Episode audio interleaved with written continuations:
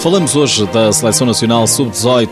Portugal vai jogar na Sérvia o apuramento para os Jogos Olímpicos da Juventude. O treinador nacional José Luís Mendes convocou 10 jogadores. Olhamos ainda para o que nos traz a jornada 8 da Liga Portuguesa. Seja bem-vindo ao TSF Futsal.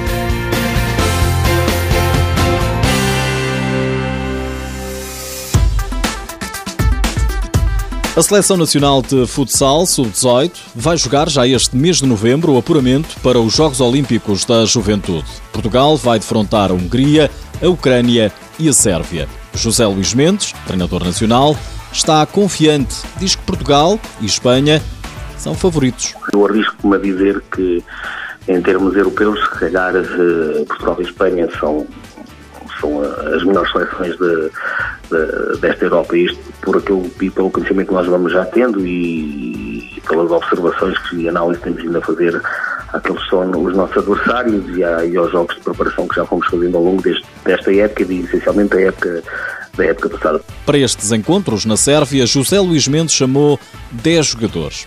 Os guarda-redes Bernardo Passou do Sporting e Pedro Mónica do Belenenses, fixos alas Milton Dias do Belenenses, Nuno Chuva do Brunhosa e Célio Roque do Sporting, alas Daniel Costa do São João, Gustavo Rodrigues do Caxinas Poça Barca e Tomás Reis do Sporting. Portugal joga já dia 1 de novembro com a Hungria, no dia a seguir de frente à Ucrânia e termina a fase de apuramento no dia 4 frente à anfitriã Sérvia. São três partidas que terão lugar em Vriaskabania.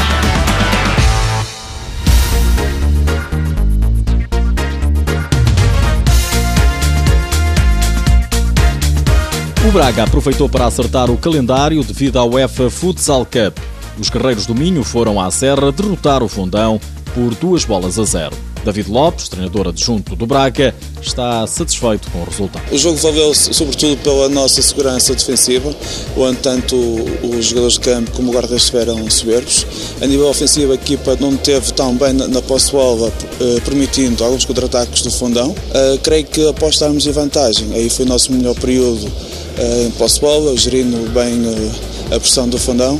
E no 5 para 4 tivemos também muito bem Acabámos por ter sorte antes de marcar, mas depois de marcarmos o primeiro gol, fomos muito melhores. Eu acho que a vitória acaba por ser justa. Já o treinador do Fundão, Bruno Travassos, não concorda com o desfecho da partida. Penso que é uma completa injustiça termos perdido este jogo por tudo aquilo que fizemos, pela quantidade de situações que, de finalização que criamos. Uh, acabamos por uma desatenção, o Braga ser mais eficaz e penso que esse é o, é o resumo do jogo. Duas boas equipas queriam ganhar o jogo, acho que o Fundão fez mais para ganhar. Derrota do Fundão por 2-0 diante do Braga. Os golos foram apontados por Marinho e por André Machado. O Braga sobe assim ao terceiro lugar. O Fundão ocupa a nona posição.